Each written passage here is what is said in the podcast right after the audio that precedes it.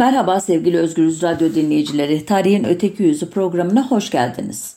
Seçim programlarına devam ediyorum bu haftada.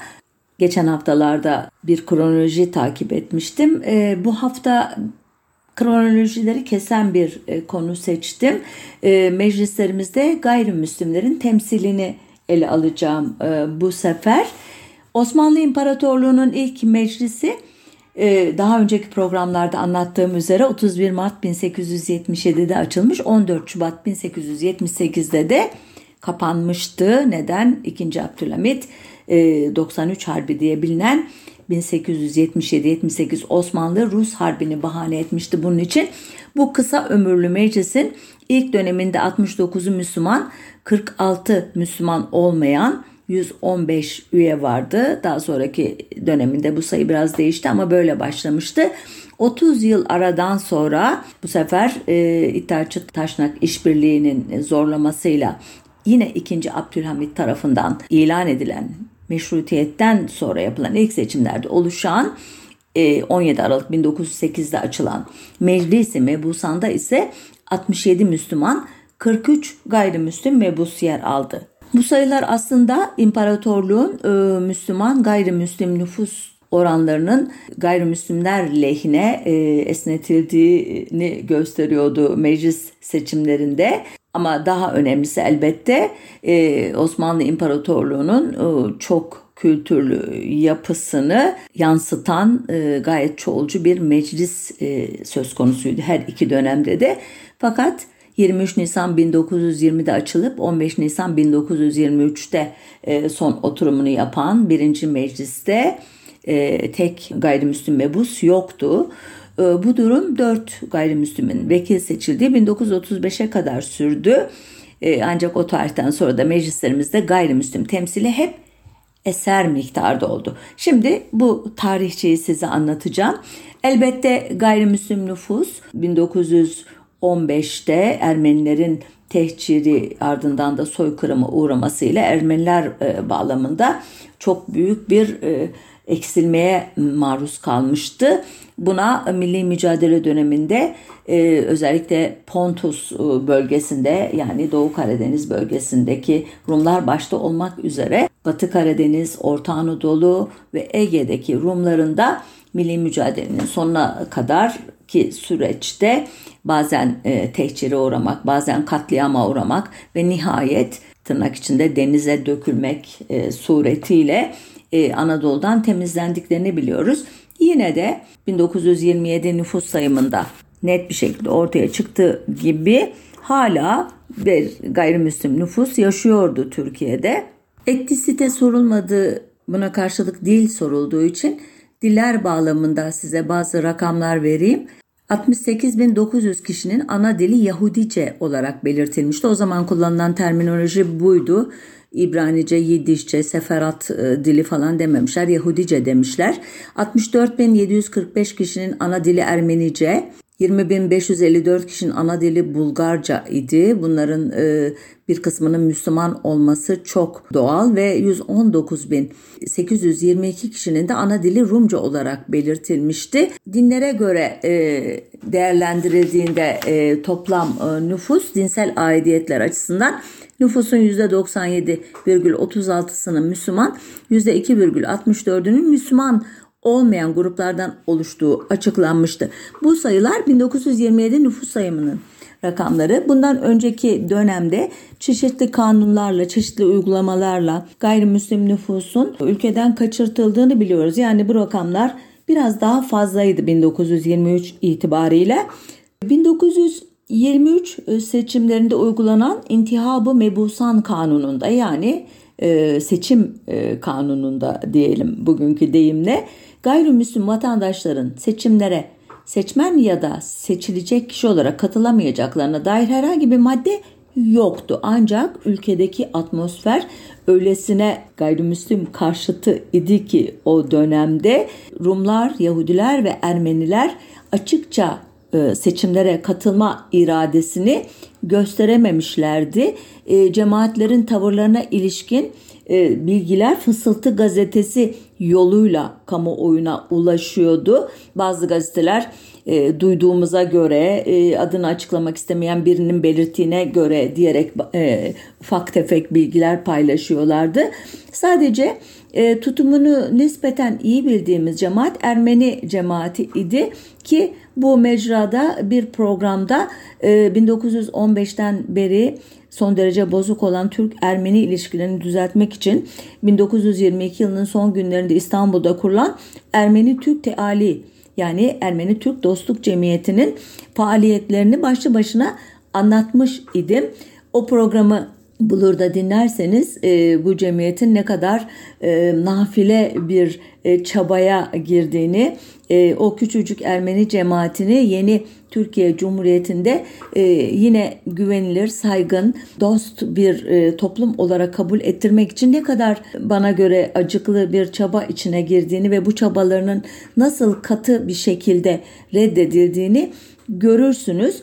Sadece e, seçimler bağlamında o programdan birkaç cümleyi aktaracağım şimdi size. Seçim kararı alındığında bu cemiyetin şeref başkanı Osmanlı Bankası yöneticilerinden Berç Keresteciyan ve Ermeni cemaatinin cismani meclisinin yani kilisenin değil de e, sivil e, meclisinin eski üyesi Artin Musadicyan e, Lozan'da barış görüşmelerini yürüten İsmet Bey'e bir telgraf çekmişlerdi. Neden? Çünkü halen e, Lozan görüşmeleri devam ediyordu. İkinci devresi itibariyle gerçi çok kısa bir sürede e, anlaşma sağlanacak ve e, meclise getirilecekti ama henüz o durumda değildi anlaşma. Telgrafta hem Lozan'daki HT Ermeni cemaatinin desteklerini belirtiyorlar hem de Mayıs-Haziran ayındaki genel seçimlere Ermenilerin de katılmak istediğini belirtiyorlardı.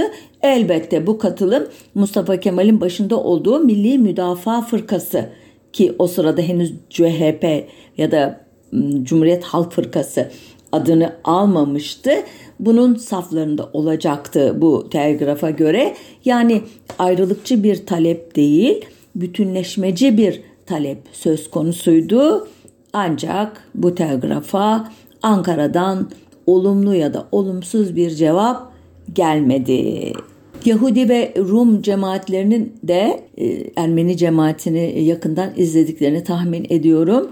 E, onlar da kendi aralarında bölünmüşlerdi. Cemaatin e, temsilcisi niteliğindeki işte patriklik ya da hahambaşılık elbette Cumhuriyet'in kurucu kadroları ile iyi ilişkileri sürdürmek için seçimleri açıkça boykot etmek ya da katılmamaktan falan söz etmiyorlar. Aksine aynen e, Ermeni cemaatinin temsilcilerinin dediği gibi Milli Müdafaa Fırkası içinde yer almaktan söz ediyorlardı ama her cemaatin içinde de böyle bir e, katılımın geçmişte başlarına gelen pek çok olumsuz olayı meşrulaştırmak olacağını söyleyen ya da katılırsak e, bizi orada da hırpalarlar seçimler vesilesiyle yine e, gayrimüslim düşmanlığı Ermeni, Rum, Yahudi düşmanlığı hortlar diye endişelenenler karşı çıkıyorlardı bu isteklere. Nitekim bu üç cemaatte seçimlere katılmadılar.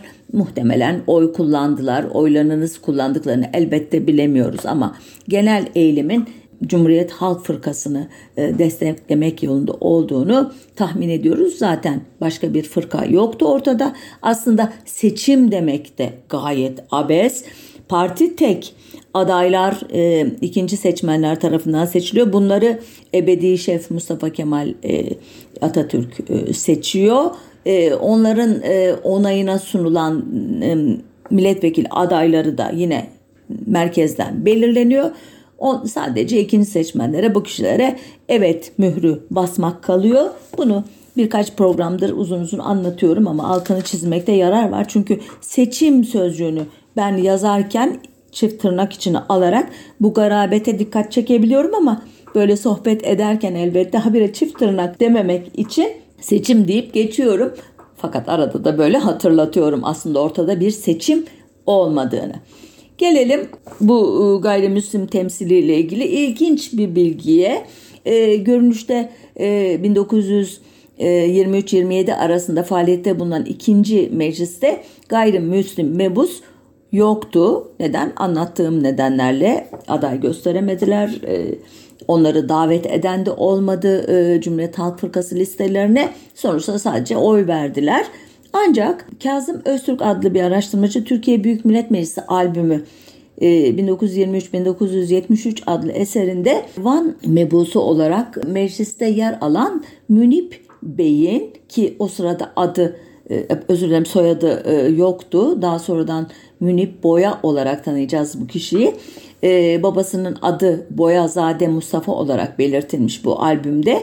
Bu kişinin aslında Ermeni asıllı Gülnaz Hanım ile Arap Süryanisi Boyazade Mustafa Bey'in oğlu olduğunu, Kürtçe ve Ermenice'yi gayet iyi bildiğini, bütün e, TBMM kayıtlarında kendisini Türk olarak kaydettirdiğini söylüyor. Ancak e, diyor bu kişi Türk e, olarak bilinmekle birlikte e, bir gayrimüslim idi. Yani mecliste e, bir gayrimüslim temsilci var idi o tarihte. Sadece kendini e, perdeliyordu, maskeliyordu, açık edemiyordu demeye getiriyor. 1927 yılında e, CHP listelerinden aday olan gayrimüslim iki kişinin adını biliyoruz. Bu kişiler Yorgaki Habib ve Vanori Efendi. Bu iki aday da seçilemiyorlar. 1927'de meclise giren e, tek gayrimüslim yine e, o tartışmaları hatırlatarak söylüyorum. Van mebusu Münip Bey oluyor. Boyazade Münip Bey. Gayrimüslimlerin ikinci hamlesi 1930 yılında olacak.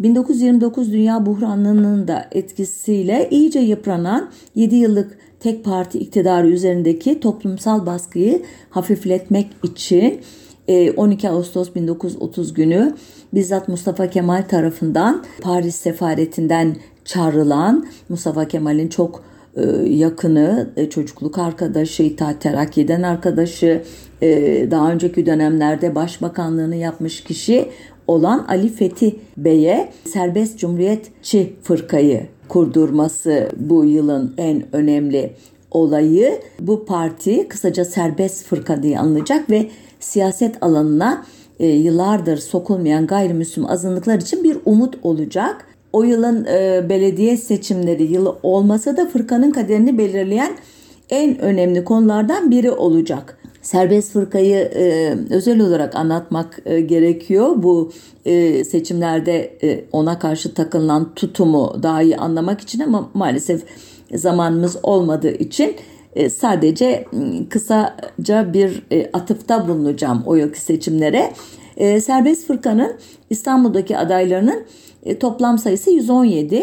Bu adaylar arasında gayrimüslim azınlıklardan 13 kişinin ismi görülüyor. Bunların dağılımı 6'sı Rum, 4'ü Ermeni, 3'ü Yahudi şeklindeymiş. İzmir'de ise 77 adayının 4'ünü azınlıklara ayırmış serbest fırka. Bu adaylar arasında ismi çok iyi bilinen, ünlü olan kişiler var. Mesela Yahudi avukat Marco Naum, e, yine sanıyorum kardeşi e, Avram Naum, o da avukat. Rum Spor Kulüpleri Başkanı Pantazidis Arpacıoğlu, Nikolaki Orfanidis, Osmanlı Bankası Müdürü Panciri Bey, eski Sisam e, işte mutasarrıfı Vegleri Efendi, e, Ermenilerden Sefaret Katibi Herant Bey, Kazancıyan Bey, eski Osmanlı Bankası Müdürü Berç Keresteciyan ki biraz sonra bu Keresteciyan Bey'e daha çok e, yer ayıracağım. Bunlar en meşhurları imiş bu azınlık e, cemaatleri nezdinde. Buna karşılık Cumhuriyet Halk Fırkası'nın listelerinde tek bir azınlık temsilcisi bile aday olarak gösterilmemiş.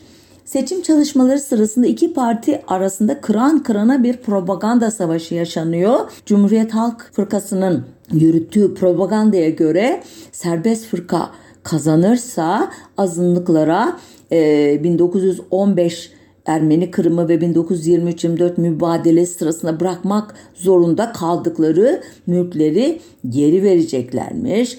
İslamcılar için Arap alfabesine ve fese geri dönülecekmiş.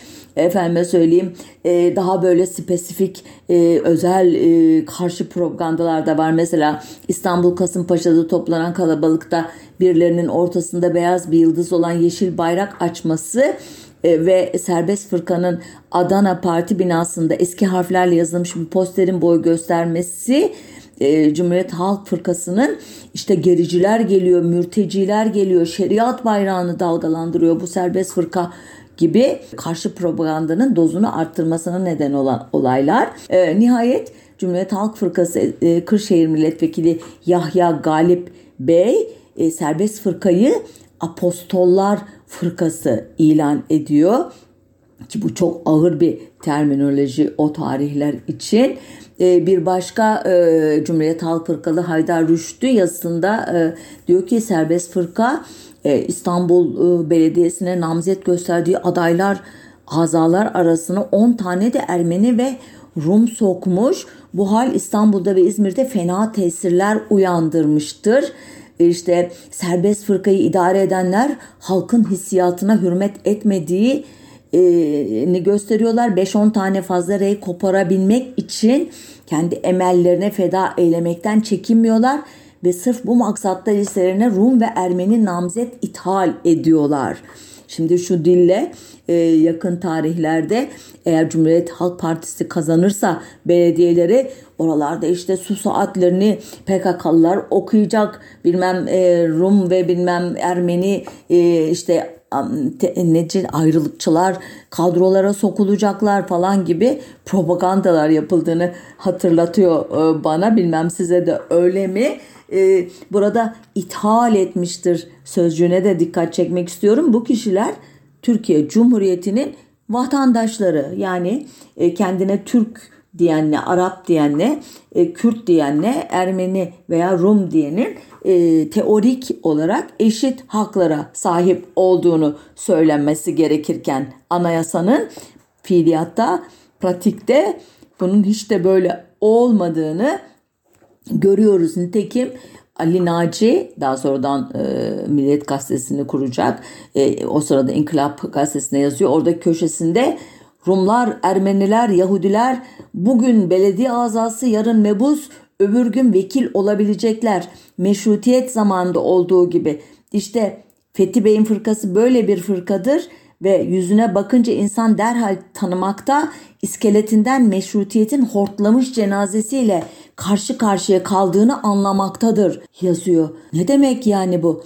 E, bugün e, aza yarın vekil olurlarsa e, bu cumhuriyetin ideallerine aykırı bir şey mi? Hani hepimiz Türk idik hani Türk milliyet e, vatandaşlığı bir şemsiye kavram idi. Meşrutiyetin bu kadar kötü algılandığını da doğrusu o tarihte görmek şaşırtıcı benim için. Yani meşrutiyet evet e, padişahın yetkilerinin hala olduğu ama onun yanında bir meclisin bulunduğu bir rejimi çağrıştırıyor olabilir ama adı üstüne meşrutiyet ne demek? Adını e, işte halkın egemenliğinden alan bir idare anlamına geliyor. Meşruti monarşi demek değil yani her zaman. Neyse sonunda bu azınlık düşmanı yazılar artınca Serbest Fırkanın lideri Fethi Bey Eylül ayında konuyla ilgili bir açıklama yapmak durumunda kalıyor. Diyor ki Rumları, Ermenileri listemize koymamız Teşkilat Esasiye Kanunu'nda onlara tanınan hakka riayetimizdendir. Gerçekten biraz önce benim söylediğim gibi anayasal bir hakkı diyor. Sadece onu uyguladık ki Buna da hemen cevap yetiştiriyorlar. Kim? Anadolu Gazetesi adlı bir gazete. Diyor ki Teşkilat-ı Esasiye Kanunu ekaliyetlere hak veriyor. Bunu biz de biliyoruz. Fakat o Teşkilat-ı Esasiye Kanunu'nda Rumların, Ermenilerin dahil olmadığı intihaplar yani seçimler yolsuzdur, kanunsuzdur diye bir kayıt mı var? Yani ille de o e, teşkilatı esasiye kanunda bütün teşkilatlara mutlaka bir Rum ve Ermeni konacak diye bir emir bir madde mi var diye üste çıkıyor. Hayır öyle yok ama aksi de yok. Yani o e, zaten aday listelerinde söyledik 117'ye karşılık 13 e, 77'ye karşılık 4 aday. Onlar da seçilecek mi seçilmeyecek mi belli değil. Elbette sonuçta uzatmayın gayrimüslimler blok halde oy verdikleri serbest fırkanın 98 e, gün sonra e, henüz seçim sonuçları tam olarak açıklanmadan Ankara e, tarafından bizzat Mustafa Kemal'in emriyle kapatılmasıyla tekrar havalarını alıyorlar. Ki bu seçimler e, öylesine olumsuz koşullarda yürütülüyor ki 1912 yılında İttihatçıların e, ünlü Sopalı seçimlerinin bir kopyası e, gibi düşünüldüğü için üçüncü ya özür dilerim ikinci sopalı seçimler diye geçmiş e, gayri resmi tarih literatürüne. E, sopalı seçimleri hatırlayacaksınız. E, bir önceki programlarda uzun uzun anlatmıştım sizlere. 1930'un acı tecrübelerinden ders almış olan gayrimüslimler e, Türkiye tarihinin en ırkçı yılı olan 1935'teki genel seçimler arifesinde çok e, mantıklı bir şekilde tırnak içinde cemaat sorunlarından hiç söz etmemişlerdi. Ağız birliği etmişçesine hepsi de Türk kültürüne, Türkçeye, Türk vatandaşlığına ve elbette Cumhuriyet Halk Partisi'ne artık adı parti olmuştu ve onun e, liderine Mustafa Kemal Atatürk'e bağlılıklarını açıklamışlardı. Bu tavrın ödülünü de aldılar elbette.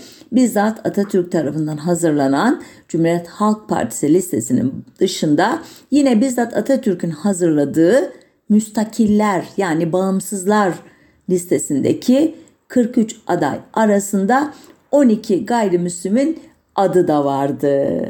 Anlaşıldığı üzere bu kişilerin Kutsal Cumhuriyet Halk Partisi listelerinin lekelemeleri istenmemişti. Onlar ayrı bir listeye konulmuştu. Müstakillerden 13'ü seçilmeyi başardı. Bu 13 kişiden 4'ü de gayrimüslim idi.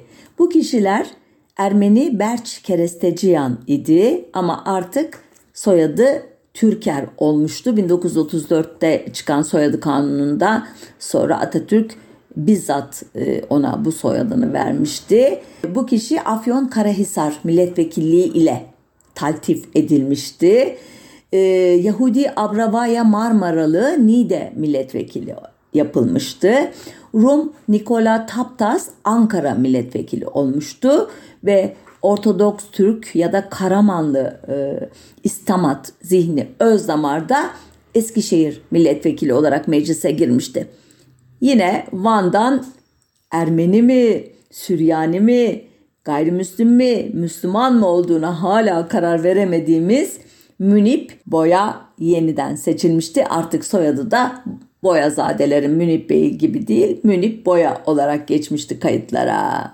Bazı kaynaklarda 1935'te seçilen kadın milletvekilleri Behire Bediş Morova'nın Yahudi asıllı, Huriye Önüz Bahan'ın da Rum asıllı olduğuna dair e, iddialar varsa da e, bu konuda uzman bir araştırmacı olan Rıfat Nebali bu kişileri azınlık gayrimüslim e, milletvekili olarak değerlendirmiyor. Bunu böylece bir e, dipnot olarak söylemiş olayım.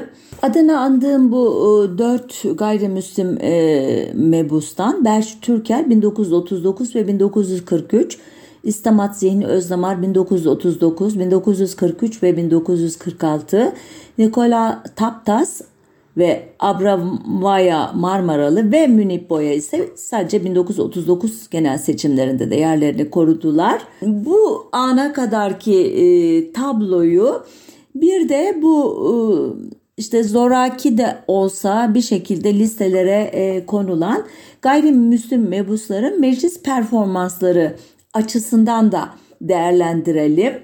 Bu milletvekillerinden en e, ünlüsü aslında e, Berç Keresteciyan. E, bu kişinin önemi özellikle Ermeni kaynaklarında sık sık vurgulandığı üzere 15 Mayıs 1919'da Mustafa Kemal 9. Ordu Müfettişi sıfatıyla Samsun'a gitmek üzere e, hazırlanırken e, Mustafa Kemal'in avukatı Saadettin Ferit Bey'e siz Paşa Hazretlerinin hem avukatı hem de zannederim yakın dostusunuz. Paşa Hazretlerinin bindiği vapur ki Bandırma vapurunu kastediyor. Boğaz dışında bir İngiliz torpidosu tarafından batırılacak. İkaz ediyorum lütfen Paşa Hazretlerine iletiniz. Kıyıdan gidiniz. Bilgisini ulaştırarak kendisini uyarmış dolayısıyla da hayatını kurtarmış olmakla e, anılan bir şahsiyet Elbette bunu e, resmi Türk kaynaklarında bulamıyoruz ama özellikle Ermeni kaynakları bu hikayeyi sık sık tekrarlarlar. Türk kaynaklarında da bir itiraz yok öyle söyleyeyim. Suskunlukla geçiriyorlar sadece. İşte bu şahıs bu e, kişi meclisin en çok konuşan milletvekillerinden biri olmuş. Kayıtlara geçmiş 62 konuşması, 5 sözlü soru önergesi, bir de yazılı soru önergesi varmış.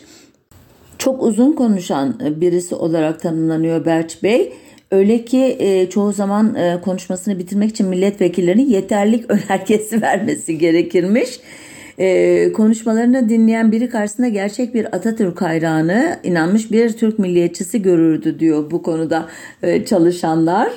Ee, örneğin 1935'te yaptığı bir konuşmada Türk çocuklarının Robert Kolejlere, Frer mekteplerine gönderilmesini eleştiriyor ve hükümetten kaliteli Türk okulları yapmasını istiyor. Ee, 1936 yılında yaptığı bir konuşmada Çanakkale şehitleri için anıt mezar yapılmasını öneriyor. 1937 yılındaki bir konuşmasında kız ve erkek çocukların ayrı ayrı okullarda öğrenim görmelerinin daha doğru olacağını söylüyor. Kızlara önce ana olma verin, vazifesinin verilmesini öneriyor. Bir başka konuşmasında Cumhuriyet Halk Parti Teşkilatı'nın sık sık esnafın, köylünün, tüccarın, halkın durumu, istekleri karşısında raporlar sunmasını öneriyor. Aynı yıl bir başka konuşmasında Türkiye'nin Babil Kulesi'ne döndüğünden şüphe, ay özür dilerim, şikayet edip Türkiye'de yaşayan herkesin Türkçe konuşması için hükümetin tedbir almasını istiyor. Buradan anladığımız Babil Kulesi'ne dönmek ne demek? Hani çeşitli dillerin konuşulduğu o e, metaforik e, e, kuleye atıfta yapıyor ve bundan şikayet ediyor bunu takdir edeceğine. Kraldan çok kralcı yani Türkçülük konusunda. Berç Türker 1938 yılı konuşmalarında Ekaliyetler Kanunu görüşülürken ekaliyet yani azınlık teriminden dolayı e, kanunu eleştiriyor ama ekaliyetlerin bir nizam altına alınmasından dolayı da hükümeti tebrik ediyor. 1938-1939'da e, Arap çoğunluğun yaşadığı Sancak'ın e, Hatay adıyla Türkiye ilhakı sırasında Hataylı Ermenilere ise şöyle sesleniyor. Nasıl ki Çarlık Rusyası Osmanlı Ermenilerini ifade etmiş ve mahvetmişti, şimdi de Fransız hükümeti sizi ifade etmeye çalışıyor. Sakın bu tuzağa düşmeyin. Kahraman Türk ordusu sizi gelip kurtardığında ona sıkıca sarılın. Sözlerini de şöyle bitiriyor. Türk'ün sesi Türk'ün topunun ağzından gelecektir. Sonra diplomatik vasıta ile teati edilen notalar Türk'ün kılıcı ile imza olunacaktır. Aman aman aman. Günümüzün en hamasi e, milliyetçi e, e, konuşmalarından bile e, daha çok kraldan kralcı bir konuşma. 1940'da e, savaş dolayısıyla halkın kemer sıkması için çıkarılan Milli Koruma Kanunu'nu da övüyor Berç Türker. 1942'de burjuvazinin e, özür dilerim gayrimüslim burjuvazinin belini kıran varlık vergisi kanunu çıkarılırken ağzını açmıyor. Son kez 1946 seçimlerinde meclise giriyor ve e, vekilliği 1949'da ölümüyle sona erdiğinde benim deyimimle e, keresteci yanlıktan Türkerliğe uzanan zorlu yolculuk sona eriyor. Elbette kendisini kraldan çok kralcılıkla suçladım ama içinde ne fırtınalar kopuyordu, kendiyle ne hesaplaşmalar yaşıyordu onu bilemiyoruz. Aynen e, Berç Keresteciyan'ın Afyonkarahisar'la ilgisinin olmaması gibi e, şimdi e, kendisi hakkında biraz daha bilgi vereceğim. E, İstamat Zihni öz damarında e, seçildiği Eskişehir ile herhangi bir ilgisi yoktu. İstemat Zihni Bey e, Lozan sırasında Türkiye ile Yunanistan arasında imzalanan mübadele anlaşması gereği mübadeleye tabi tutulan Karamanlılar denilen cemaatin bir mensubu idi. Bu cemaat ta e, işte Osmanlı Devleti'nin kuruluşundan itibaren özellikle e, Orta Anadolu'da ve göller yöresinde yoğunlaşan e, bir e, gayrimüslim e, grubu çok ilginç bir e, topluluk e, Karamanlılar. E, Rumca e, bilmiyorlar, Türkçeyi kendilerine özgü bir ağızla konuşuyorlar. Buna karşılık Grekçe dua ediyor ve Grek harfleriyle yazıyorlar ve Ortodoks dinindenler. Karamanlıca, Osmanlıca, Antik Yunanca ve Rumcanın bir karışımı ve Karamanlı alfabesinde Yunan alfabesinde bulunan delta, teta, Xi, Psi ve Omega harfleri yok ve Yunan alfabesinde olmayan B, D, Ş, K, Ö ve Ü harfleri var. Çok ilginç bir e, topluluk dediğim gibi uzun uzun bilgi vermeye ne yazık ki zamanım yok. Bu e, topluluk milli mücadele e, yıllarında e, Mustafa Kemal e, tarafından e, liderleri e, asıl adı Pavlos Karahisaridis olan Papa Eftim Kilise adıyla tanınan şahıs e, merkezinde e, milli e, özür dilerim Kemalist harekete rapt ediliyorlar. Nasıl? Bunun hikayesi de hakikaten uzun. Papa Eftim'e bir kilise kurdurtuyor Mustafa Kemal.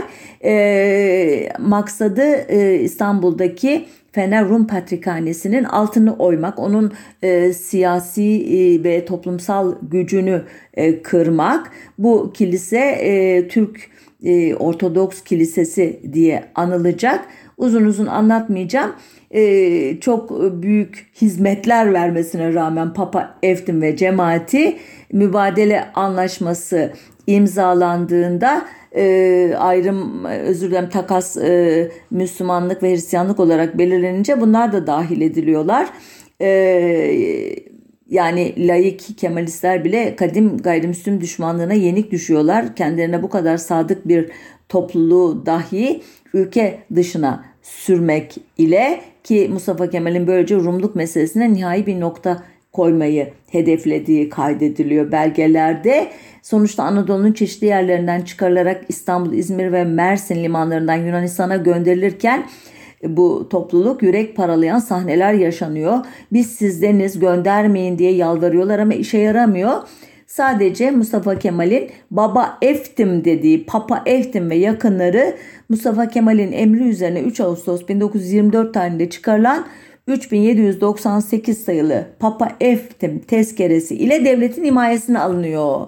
Onca hizmetin bedeli kişisel bir kurtuluş oluyor. Ee, ancak e, bu e, iltifattan diyeyim yararlanan bir kişi daha var. O da e, Anadolu'da Saday Hak Gazetesi gibi Karamanlı e, toplumunun e, Kemalist hareketle ilişkisini kurmakta önemli bir işlev görmüş olan gazeteyi de çıkaran avukat İstamat Zihni Bey Mustafa Kemal'in emriyle onun için de bir tezkere çıkartılıyor. İstisna tezkeresi 17 Aralık 1924'te 1277 sayılı kararname ile Türk milletine verdiği hizmetlerden dolayı e, hukukçu İstamat Zihni Bey e, mübadele dışında tutulmuştur deniyor. İşte bu şahıs 1935 yılında e, aday e, listelerine konunca e, Rum cemaati hiç sevinmiyor. Çünkü Karamanlılar e, genel olarak Rum cemaatinin aleyhine faaliyet göstermiş bir grup olarak görülüyor. E, nitekim e, Zihni Bey de hem seçim çalışmaları sırasında hem daha öncesinden sıklıkla e, Yunanların çok ünlü o e, ne diyelim Büyük Yunanistan projesi Megali İdea'ya karşı olduğunu, Anadolu fikrine, Ankara hükümetine, Mustafa Kemal'e bağlı olduğunu defalarca belirtmiş bir kişi. E, nitekim meclisteki faaliyetleri sırasında da hep e, Kemalist gruplarla uyum içerisinde davranıyor. E, varlık e, vergisi oylaması sırasında örneğin e, oylamaya katılıp kabul oyu veriyor ki diğer gayrimüslim mebuslar en azından oylamaya katılmamışlar ya da sessiz kalmışlar bu konuda. Bu destekliyor da aynı zamanda. Daha sonradan 5. Dil Kurultayı üyeli ne de seçiliyor. Böylece bir işte Karamanlı'nın e, Türkçeyi yüceltmek için çalışması gibi ilginç bir durum da ortaya çıkıyor. Bir başka e, ünlü mebusumuz tabii bu döneme e, dair bir konuşmayı derinleştirdiğimi hatırlıyorsunuz. Abravaya Marmaralı'da e, aynı diğerleri gibi hiç bağlantısı olmayan Niğde'den seçilmiş bir kişiydi hatırlarsanız. Hatta seçildikten sonra Niğde'nin nerede olduğunu bulmak için ansiklopediye baktığı rivayet olunur. Fakat e, dünya Yahudiliği, e, Türkiye Yahudiliği kadar ilgi gösteriyor bu seçime ve World Jewry dergisi bir muhabirini Türkiye'ye gönderiyor. Meclisteki ilk gününde onu yalnız bırakmıyor e, bu derginin temsilcisi muhabiri Betty Rose ve kendisiyle yaptığı bir söyleşiyi dergisinde yayınlatıyor. Bu röportaj İzmir'in önde gelen gazetelerinden Yeni Asır dergisinde özür dilerim gazetesinde tercüme edilerek okuyucularla paylaşılıyor. 29 Ekim 1935 tarihli nüshasında işte o zaman olanlar oluyor bu yazıya. CHP yanlısı Anadolu Gazetesi büyük tepki gösteriyor. Gazeteci Orhan Rami Gökçe imzalı yazıda bir Türk saylavı olduğu halde Yahudiliği müdafaa ediyor başlıklı yazıyla Abravaya Yahudi kimliği ve kültürünü savunmakla suçlanıyor ki ne var yani bunda ee, sürekli Türk e, yağcılığı mı yapması gerekiyor bir kişinin? Evet öyle olduğu anlaşılıyor. E, Abrava'ya bunun üzerine bir teksip yazısı gönderecek. İşte e, ben bir Türk vatandaşıyım öteden beri Bugaye ile yürümüşüm. E, işte bu defa saylavla namzetliğimi koyarken de Türk ulusunun bir saylavı olmak şerefine nail olmak istedim. Bu şerefli vazife hakkında nokta-i nazarım budur falan diye başlayan e, savunmalarından bir tanesini gönderiyor. İşte benim nezdimde nazarımda Ahmet neyse Avram da odur e, diyor. E, ancak e, genel kurullarda e, sadece Atatürk'ün ölümü dolayısıyla cenaze merasimi hakkındaki bir konuşması dışında da etkinliği olmuyor. Çünkü biliyor ki ağzını ne zaman açsa onu Yahudiliğinden vuracak olan, onu beşinci kol olmakla suçlayacak, sadakatsiz olmakla itham edecek bir gazete, bir yazar, bir siyasi, bir kamuoyu yapıcısı çıkacak. Abravaya Marmaralı sanıyorum e, pratisyen hekim herhangi bir uzmanlığına rastlamadım. Bir başka e, hekimimiz e, Rum toplumunun temsilcisi olarak meclise girecek olan e, Doktor Nikola Taptas kendisi kulak burun boğaz ihtisası yapmış Paris'te. E, vekilli e, mebusluğu sırasında da e, doktorluğunu yapmaya devam etmiş. Herhangi bir faaliyetini onun da rastlamıyoruz. E, son derece e, düşük profilli kalmış bir vekil kendisi. Böylece bu ilk dönemin bu dört önemli figürünü kısaca değerlendirmiş e, sayıyorum e, kendimi. E, genel tabloya şimdi dönüyorum.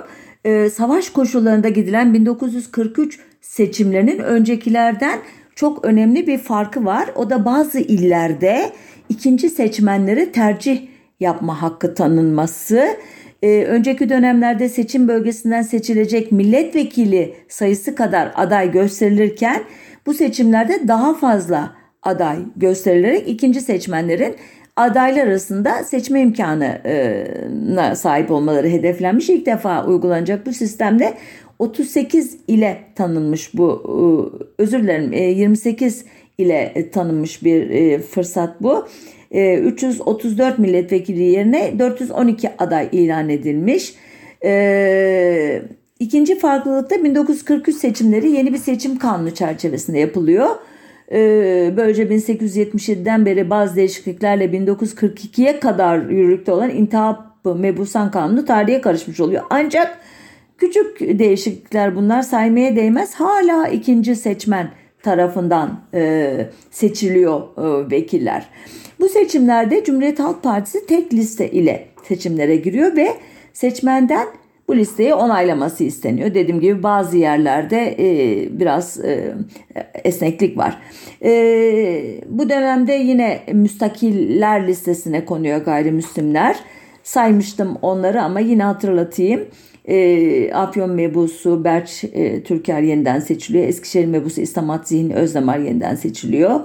E, Doktor Taptas ve e, Abrava'ya aday olmuyor. Onların yerine Ankara'dan Rum Mihail Kayak oğlu ya da Kaya oğlu ile Nide'den Yahudi Avram Galanti e, 7. dönemde müstakil mebus olarak meclise giriyor.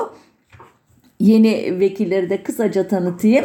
e, milletvekilliği sırasında mensubu olduğu Rum Ortodoks cemaati ile il geçinen Mihail Kayaoğlu'nun e, yine e, zihni e, İstamat Zihni Bey ile aynı cemaatten olduğunu e, anlıyoruz.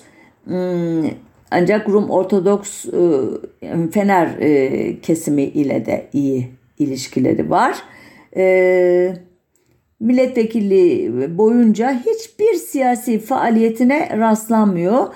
Hiçbir konuda söz almamış, herhangi bir konuda teklif, önerge ve takdir de vermemiş e, Mihail Kayaoğlu.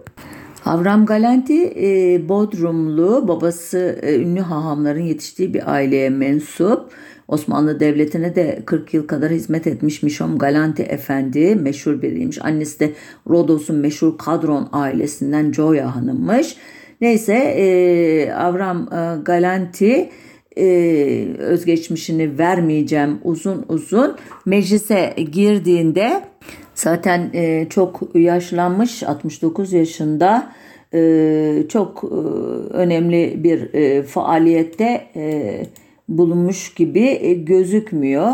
Ee, yine de komisyon çalışmalarına katılmış, genel kurulda söz almış, kanun tekliflerinin yazımında bulunmuş. Ama e, aktif e, vekillerden saymak çok kolay değil. Özellikle üniversitelerin özelleşmesi konusunda gayret göstermiş biri.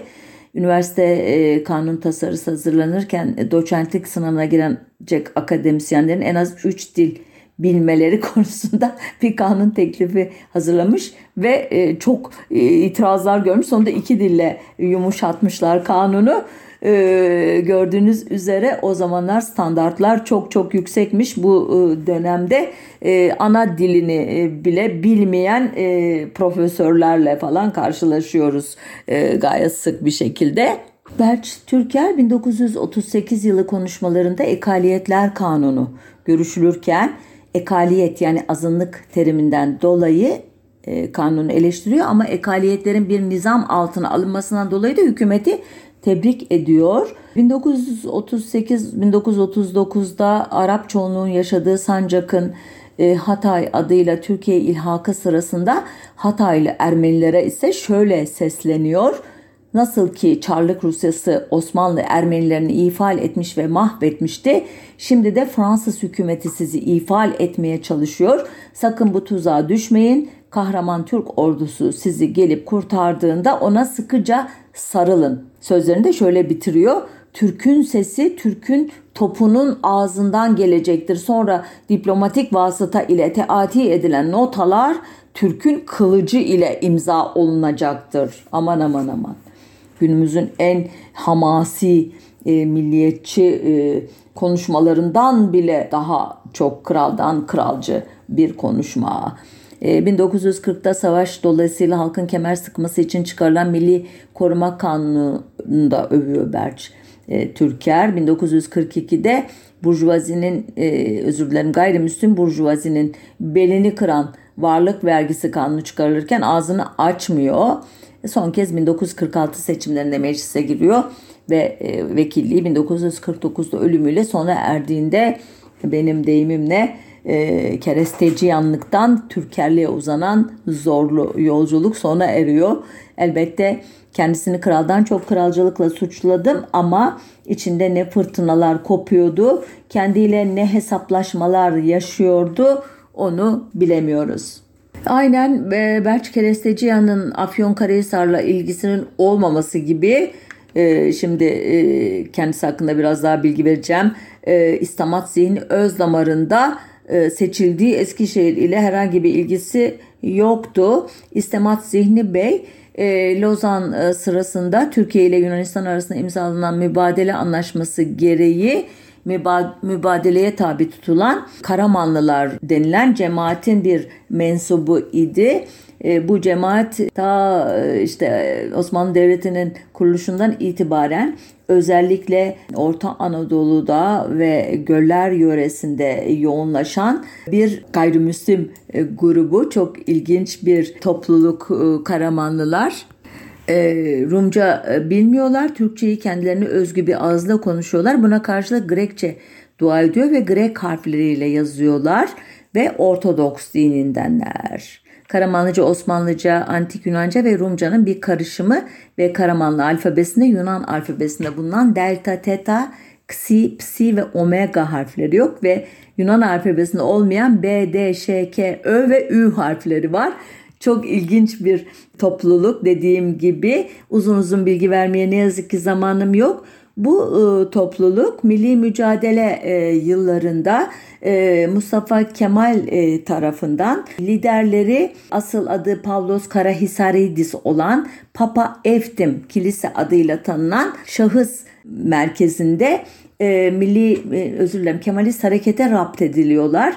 Nasıl? Bunun hikayesi de hakikaten uzun. Papa Eftim'e bir kilise kurdurtuyor Mustafa Kemal. Maksadı e, İstanbul'daki Fener Rum Patrikhanesi'nin altını oymak, onun e, siyasi e, ve toplumsal gücünü e, kırmak. Bu kilise e, Türk e, Ortodoks Kilisesi diye anılacak.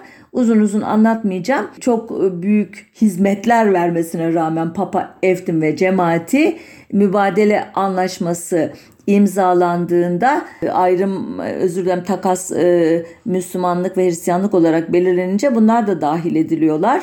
Yani laik Kemalistler bile kadim gayrimüslim düşmanlığına yenik düşüyorlar. Kendilerine bu kadar sadık bir topluluğu dahi ülke dışına sürmek ile ki Mustafa Kemal'in böylece Rumluk meselesine nihai bir nokta koymayı hedeflediği kaydediliyor belgelerde.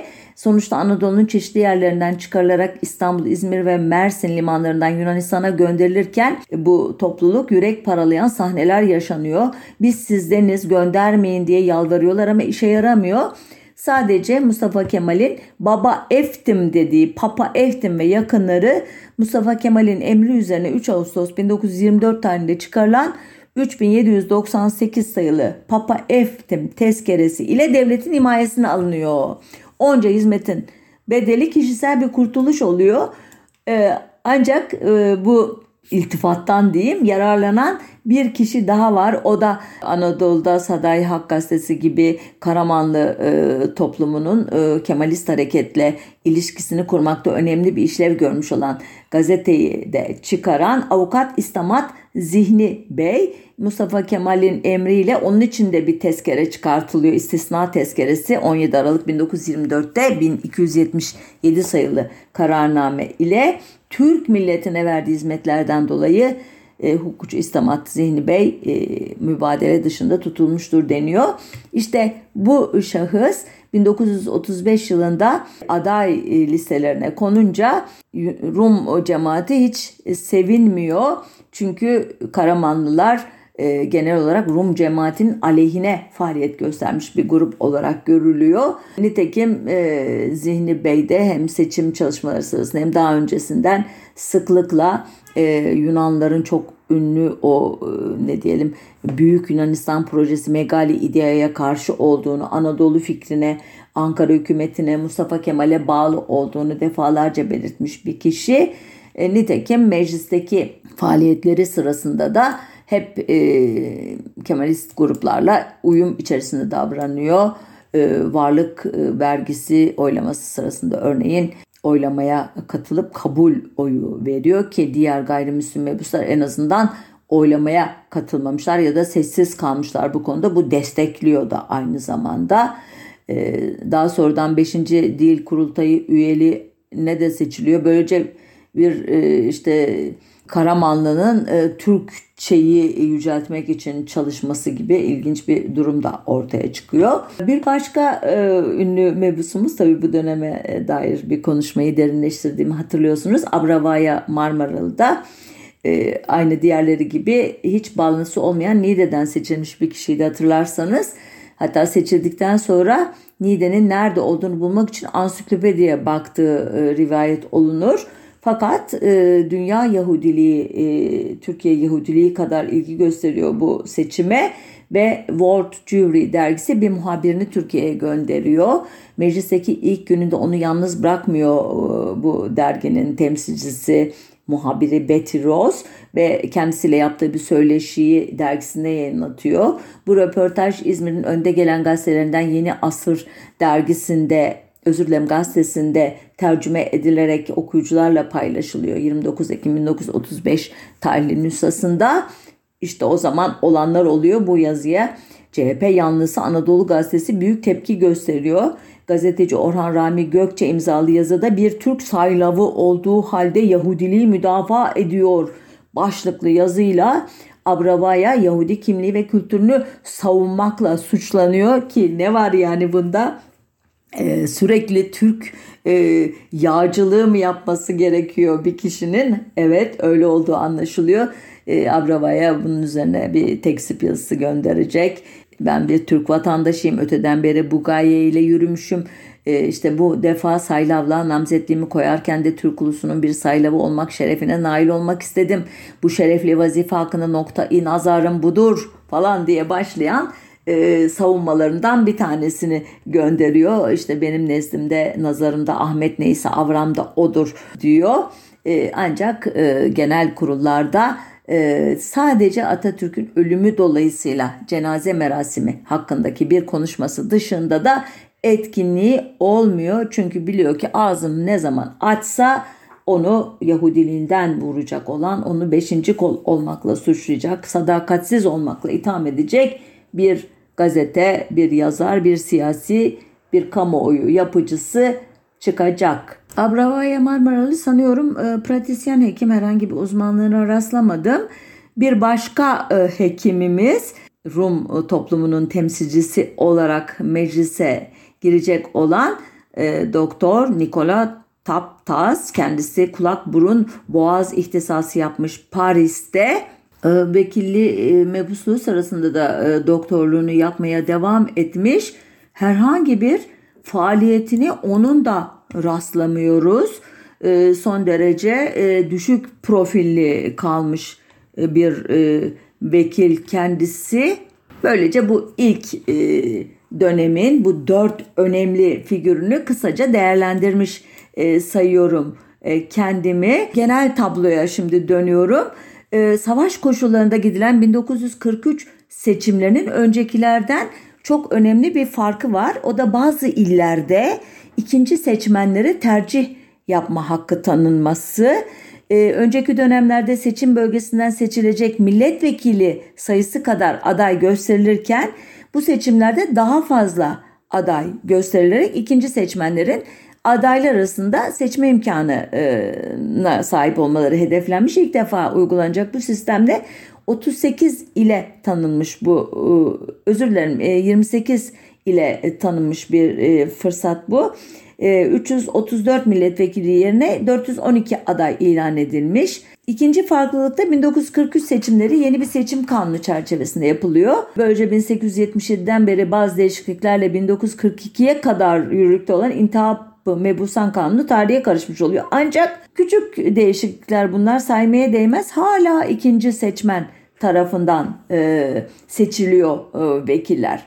Bu seçimlerde Cumhuriyet Halk Partisi tek liste ile seçimlere giriyor ve seçmenden bu listeyi onaylaması isteniyor. Dediğim gibi bazı yerlerde e, biraz e, esneklik var. Bu dönemde yine müstakiller listesine konuyor gayrimüslimler saymıştım onları ama yine hatırlatayım. Afyon mebusu Berç e, Türker yeniden seçiliyor. Eskişehir mebusu İstamat Zihin Özdemir yeniden seçiliyor. Doktor Taptas ve e, Abravaya aday olmuyor. Onların yerine Ankara'dan Rum Mihail Kayak oğlu ya da Kaya oğlu ile Nide'den Yahudi Avram Galanti 7. dönemde müstakil mebus olarak meclise giriyor. Yeni vekilleri de kısaca tanıtayım. Milletvekilliği sırasında mensubu olduğu Rum Ortodoks cemaati ile il geçinen Mihail Kayaoğlu'nun yine İstamat Zihni Bey ile aynı cemaatten olduğunu e, anlıyoruz. Ancak Rum Ortodoks Fener e, kesimi ile de iyi ilişkileri var. Milletvekilliği boyunca hiçbir siyasi faaliyetine rastlanmıyor. Hiçbir konuda söz almamış, herhangi bir konuda teklif, önerge ve takdir de vermemiş e, Mihail Kayaoğlu. Avram Galanti e, Bodrumlu, babası e, ünlü hahamların yetiştiği bir aileye mensup. Osmanlı Devleti'ne de 40 yıl kadar hizmet etmiş Mişom Galanti Efendi meşhur biriymiş. Annesi de Rodos'un meşhur Kadron ailesinden Joya Hanım'mış. Neyse e, Avram e, Galanti özgeçmişini vermeyeceğim uzun uzun. Meclise girdiğinde Zaten e, çok yaşlanmış 69 yaşında çok e, önemli bir e, faaliyette bulunmuş gibi e, gözükmüyor. Yine de komisyon çalışmalarına katılmış, genel kurulda söz almış, kanun tekliflerinin yazımında bulunmuş ama aktif e, vekillerden saymak çok kolay değil. Özellikle üniversitelerin özelleşmesi konusunda gayret göstermiş biri üniversite e, kanun tasarısı hazırlanırken e, doçentlik sınavına girecek akademisyenlerin en az 3 dil bilmeleri konusunda bir kanun teklifi hazırlamış ve e, çok e, itirazlar görmüş. Sonunda iki dille yumuşatmışlar kanunu. Gördüğünüz üzere o zamanlar standartlar çok çok yüksekmiş. Bu dönemde ana dilini bile bilmeyen profesörlerle falan karşılaşıyoruz e, gayet sık bir şekilde. 8 Mart 1943'te açılan TBMM 14 Haziran 1946 tarihine kadar 3 yıl 4 ay 23 gün yasama faaliyetinde bulunuyor. Aslında normal şartlarda 1947'de yapılması lazım seçimlerin ama erkene alınıyor. 1946 yılında çok partili sistem e, ile seçimlere gidiliyor. Bu e, dönemin ilk işaretini Cumhurbaşkanı İsmet İnönü 1 Kasım 1945'te yaptığı TBMM'yi açış konuşmasında verecek. E, İnönü politik sistemin başlıca eksikliğinin hükümeti eleştirecek bir muhalefet partisinin bulunmaması olduğunu söyledikten yaklaşık iki ay sonra 7 Ocak 1946 günü CHP'nin görece liberal kadrolarından Celal Bayar, Adnan Menderes, Refik Koraltan ve Fuat Köprülü önderliğinde Demokrat Parti kurulacak. Ee, İnönü Parti'yi kurmak için onayını almaya gelen Celal Bayar'a eğitim seferberliğinden, laiklikten ve mevcut dış politikadan sapılmaması şartıyla icazet vermiş. Türkiye tarihinin ilk çok partili seçimleri de 21 Temmuz 1946 günü yapılıyor. E, bu seçimlere Cumhuriyet Halk Partisi, Demokrat Parti ve e, aslında çok partili döneminin ilk muhalif partisi olan Milli Kalkınma Partisi katılıyor. Bu partiden söz etmedim. E, konumuzla doğrudan ilişkili olmadığı için Turancı yönelimli iş adamı Nuri Demirağ'ın e, partisi bu. E, bugünkü usullerin tam tersine açık oy gizli sayım ilkesine göre gerçekleştirilen seçimlerde Nuri Demirağ'ın partisi herhangi bir varlık gösteremiyor. Demokrat Parti ise 465 milletvekili için ancak 270 aday gösterebiliyor. Seçimde CHP 395, Demokrat Parti 66, bağımsızlar ise 4 milletvekili kazanabiliyorlar. Seçim usulleri e, biraz önce söz ettiğim usul özellikle sonuçlar üzerine büyük tartışma yaratıyor. Seçim tutanakları alel ecele yakıldığı için itirazın haklı olup olmadığı hiçbir zaman ortaya çıkmadığı gibi itirazlar sonucunda CHP'nin milletvekili sayısı 403'e Demokrat e, Parti'nin milletvekili sayısı 4 e, özür dilerim 54'e bağımsızların milletvekili sayısı da 8'e e, yükseliyor. Biri yani ikisi çıkıyor, birisi düşüyor Demokrat Parti'nin 66'da 54'de. Bu seçimlerde Yahudi asıllı Salamon Adato, Rum asıllı Ahilya Moshos Demokrat Parti'den, Rum asıllı Nicolo Facacelli ve Vasil Konos da CHP'den seçiliyorlar. Konos Patrikhane ile yaşadığı bir olay yüzünden yemin bile etmeden istifa ediyor. Diğerleri e, e, daha önceki e, gayrimüslim vekiller gibi düşük profilli olarak varlıklarını sürdürüyorlar. Gayrimüslimlerin İstanbul'da önemli bir seçmen kitlesi oluşturduğunun iyice fark edildiği 1950 seçimlerinde ise Ermeni asıllı Andrei Vahram Bayar ile Rum asıllı Alexandros Hacopoulos Demokrat Parti'den meclise girecekler. Bundan sonrasını biraz hızlı anlatacağım. Zamanı iyi kullanamadım e, fark ettiğiniz üzere. Aslında anlatacağım daha çok şey var e, buna karşılık. 1954 seçimlerine geliyorum hemen. Cumhuriyet Halk Partisi'nden Munis Tekinalp adını almış olan e, Türkçülüğün önemli ideologlarından Mois Cohen seçiliyor. Demokrat Parti'den de Henry Soriano, daha sonradan e, MHP'nin çekirdeğini oluşturacak olan Cumhuriyetçi Millet, Millet Partisi'nden de Cemil Beraha olmak üzere 3 Yahudinin İstanbul milletvekili adayı olarak listelerde yer aldığını e, görüyoruz. E, ancak 3 adaydan sadece Henry Soriano e, İstanbul milletvekili olarak seçilebilecek. Yahudi yazar e, İlyazer Menda Türkiye Yahudilerinin anısını hala taze tutan CHP'ye karşı hiçbir sempati duymadıklarını belirterek Yahudileri 2 Mayıs 1954 genel seçimlerinde DP'ye oy vermeye davet etmiş. Üstelik o tarihte bunun e, meyvesi sadece bir kişiyi seçtirebilmek olmuş. 6-7 Eylül 1955'te devletin örgütlü bir yağmasına maruz kalan gayrimüslimler acaba Stockholm sendromu burada doğru bir terim olur mu bilemiyoruz ama olaylardan Demokrat Parti'yi sorumlu tutmuyorlar. Halbuki iktidarda Demokrat Parti var. 1950'den beri çok da güçlü bir şekilde. 1957 seçimlerinde Ermeni asıllı Zakar Tarver ve Mıgırdı Çelefyan e, ile Yahudi asıllı Yusuf Salman ve İzak Altabey ile Rum asıllı Hristaki Ioannidis e, Demokrat Parti'den milletvekili oluyor.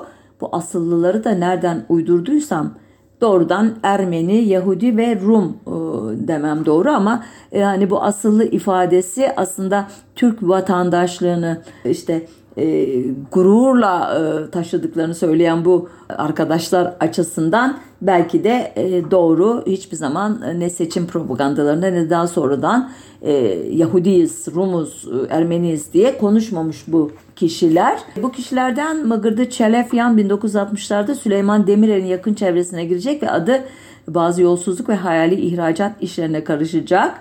Ama şu anda henüz o noktada değil. Bu kişilerden Yusuf Salman seçim konuşmalarında CHP devrinde azınlık olarak korku içinde yaşıyorduk. Sonumuzun ne olacağını bilmiyorduk. Varlık vergisi çıkardılar. Malımızı mülkümüzü alarak bizleri Aşkale'ye sürdüler. Üniversite mezunu çocuklarımız asker oluyordu. Kastı er oluyordu demek istiyor. Biz bu vatanda doğmamış gibi herkese silah ve bize kürek veriyorlardı. 20 kura ekaliyetlerini silah altına aldılar. Bütün Anadolu'yu gezdirerek işte gavur taburları diyerek bizi takdim ettiler. Azınlık bunların hepsini unutmadı. Çok şükür Demokrat Parti sayesinde bütün vatandaşlık ve insan haklarına sahip olduk. Ölsek de CHP'ye oy vermeyeceğiz demişti. Ee, elbette derin devlet bu bağlılıkların bedelini ödetmekte geri kalmadı. 27 Mayıs 1960 darbesinden sonra e, Demokrat Partili Zakar Tarver ve İzak Altabey Menderes ve arkadaşlarıyla birlikte Yassı Adaya götürüldüler.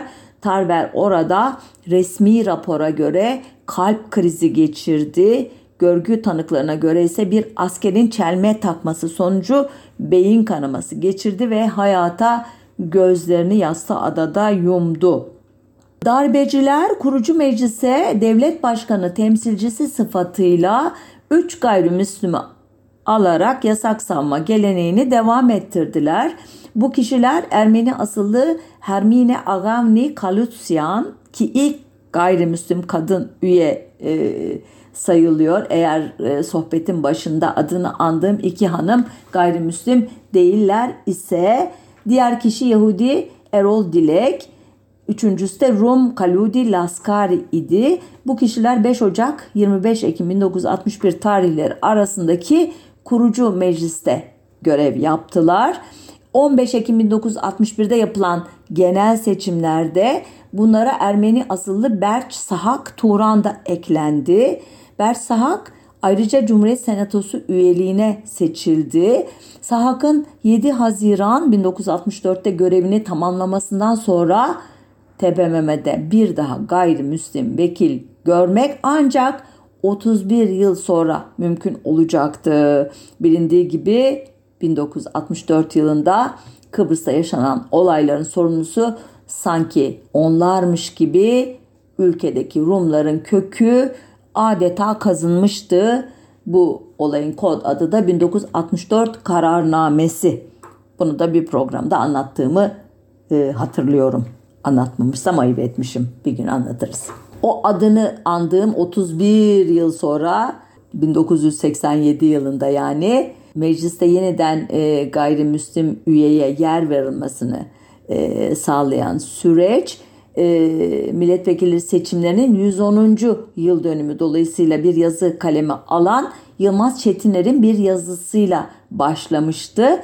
Çetiner dışa açıldığımız, açılmaya mecbur da olduğumuz doğuya, batıya bağlantılar kurduğumuz şu günler güçlü ve haklı Türkiye'yi sembolik de olsa seçilecek gayrimüslim milletvekilleri Ermenilerin yalancılığını, Rumların şımarıklığını, Wall Street'e herhangi bir menfaatimizi daha inandırıcı, daha sempatik ortaya koymaz mı? Hiç değilse birer milletvekili diyoruz fazla değil diye yazmıştı. İfadelerden anlamışsınızdır. O yıllarda Avrupa'da ve Amerika'daki parlamentolarda birbiri ardına Ermeni soykırımını tanıma kararları alınıyordu. Türkiye 1915 ile ilgili olarak büyük bir kıskaca alınmış hissediyordu kendini. İşte buna bir cevap olarak sembolik de olsa fazla da değil birer tane de olsa gayrimüslimlerle zevahiri kurtarmayı öneriyordu yazar. Bu yazıdan 3 ay sonra benzer bir konuşmayı Sakıp Sabancı Turgut Özal'a yaptı. Türkiye'nin büyük burjuvazisinin temsilcisi olarak elbette Özal Sabancı'nın teklifiyle ilgilendi ve Adnan Kahveci ile görüşmesini önerdi. Fakat o da ne?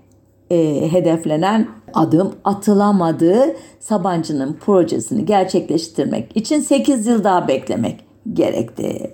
Böylece 31 yıllık perhiz tamamlanmış oldu. Bu perhizi bozmak için seçilen kurban benim deyimimle 1492'de İspanya'dan kovulan sefarat Yahudilerinin Osmanlı Devleti'ne gelişinin 500. yılı dolayısıyla kurulan vakfın başkanı Jack Kamhi'nin oğlu Jeffrey Kamhi idi. Baba Kamhi 1974 Kıbrıs Barış Harekatı'ndan beri devletin el altından yönlendirmesiyle ABD'de lobi faaliyetleri yürüten tırnak içinde vatansever bir gayrimüslimdi. Kamhi ve arkadaşları her yıl ABD Kongresi'ne sunulan 24 Nisan gününün Ermeni soykırımını anma günü olarak kabul edilmesini teklif eden karar tasarılarını başarıyla engellemişlerdi.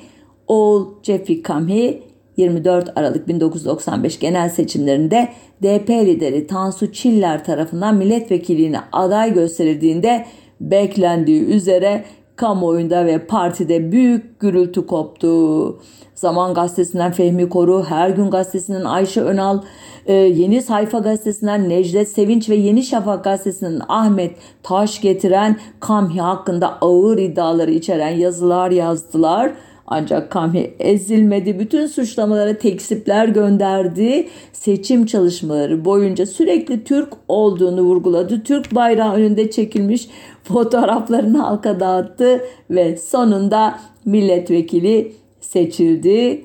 O yıl Cem Boyner'in Yeni Demokrasi Hareketi Partisi'nden aday gösterilen bir diğer Yahudi aday Maria Rodrik ise seçilemedi. Faydacı bir bakışla değil sadece bu ülkenin eşit haklara sahip vatandaşları oldukları için bir gayrimüslimi Süryani Erol Dora'yı meclise taşıma şerefinin 2011'de e, BDP'ye yani Barış ve Demokrasi Partisi'ne daha sonradan HDP adıyla günümüze kadar bu geleneği taşıyacak. Şimdi de Yeşil Sol Parti e, e, bayrağı altında e, temsil edecek olan bu geleneğe düşmesi bu şerefin hoş bir tevafuk olmuştu bana göre. 2015 genel seçimlerinde HDP'den Garo Paylan, CHP'den Selina Özuzun ve AKP'den Markar Eseyan 54 yıl sonra meclise giren ilk Ermeniler oldu. Ayrıca HDP'den Ezidi Feleknes Uca, Süryani Erol Dora da tekrar meclise girdi. Böylece meclisimiz o yıl eser miktarda da olsa gayrimüslim üyeyle tırnak içinde renkli hale geldiği resmi e, söyleme göre 2018 genel seçimlerinde Selina Özuzun aday gösterilmedi. Markar Esayan vefat ettiği için vekili düştü. Feleknas Uca devam etti. Erol Doran'ın yerini Tuma Çelik aldı. Garo Payran tekrar e, vekil olmuştu. Ancak şimdi Garo e, iki dönem e, Toma Çelik de sanıyorum iki dönem engeline takılarak bu e, temsiliyeti e, tekrar e, e, eksiye düşürüyorlardı ki duyduğum kadarıyla AKP'den Sevan Sıvacıyan adlı bir adayla mecliste belki de e, bir e, gayrimüslim mebus olacak. Belki de daha fazladır ben bilmiyorumdur adlarını. İşte bu hikayede şimdilik böyle devam ediyor. Bakalım önümüzdeki e, dönemler ne gösterecek bize. Hoşçakalın, sağlıcakla kalın.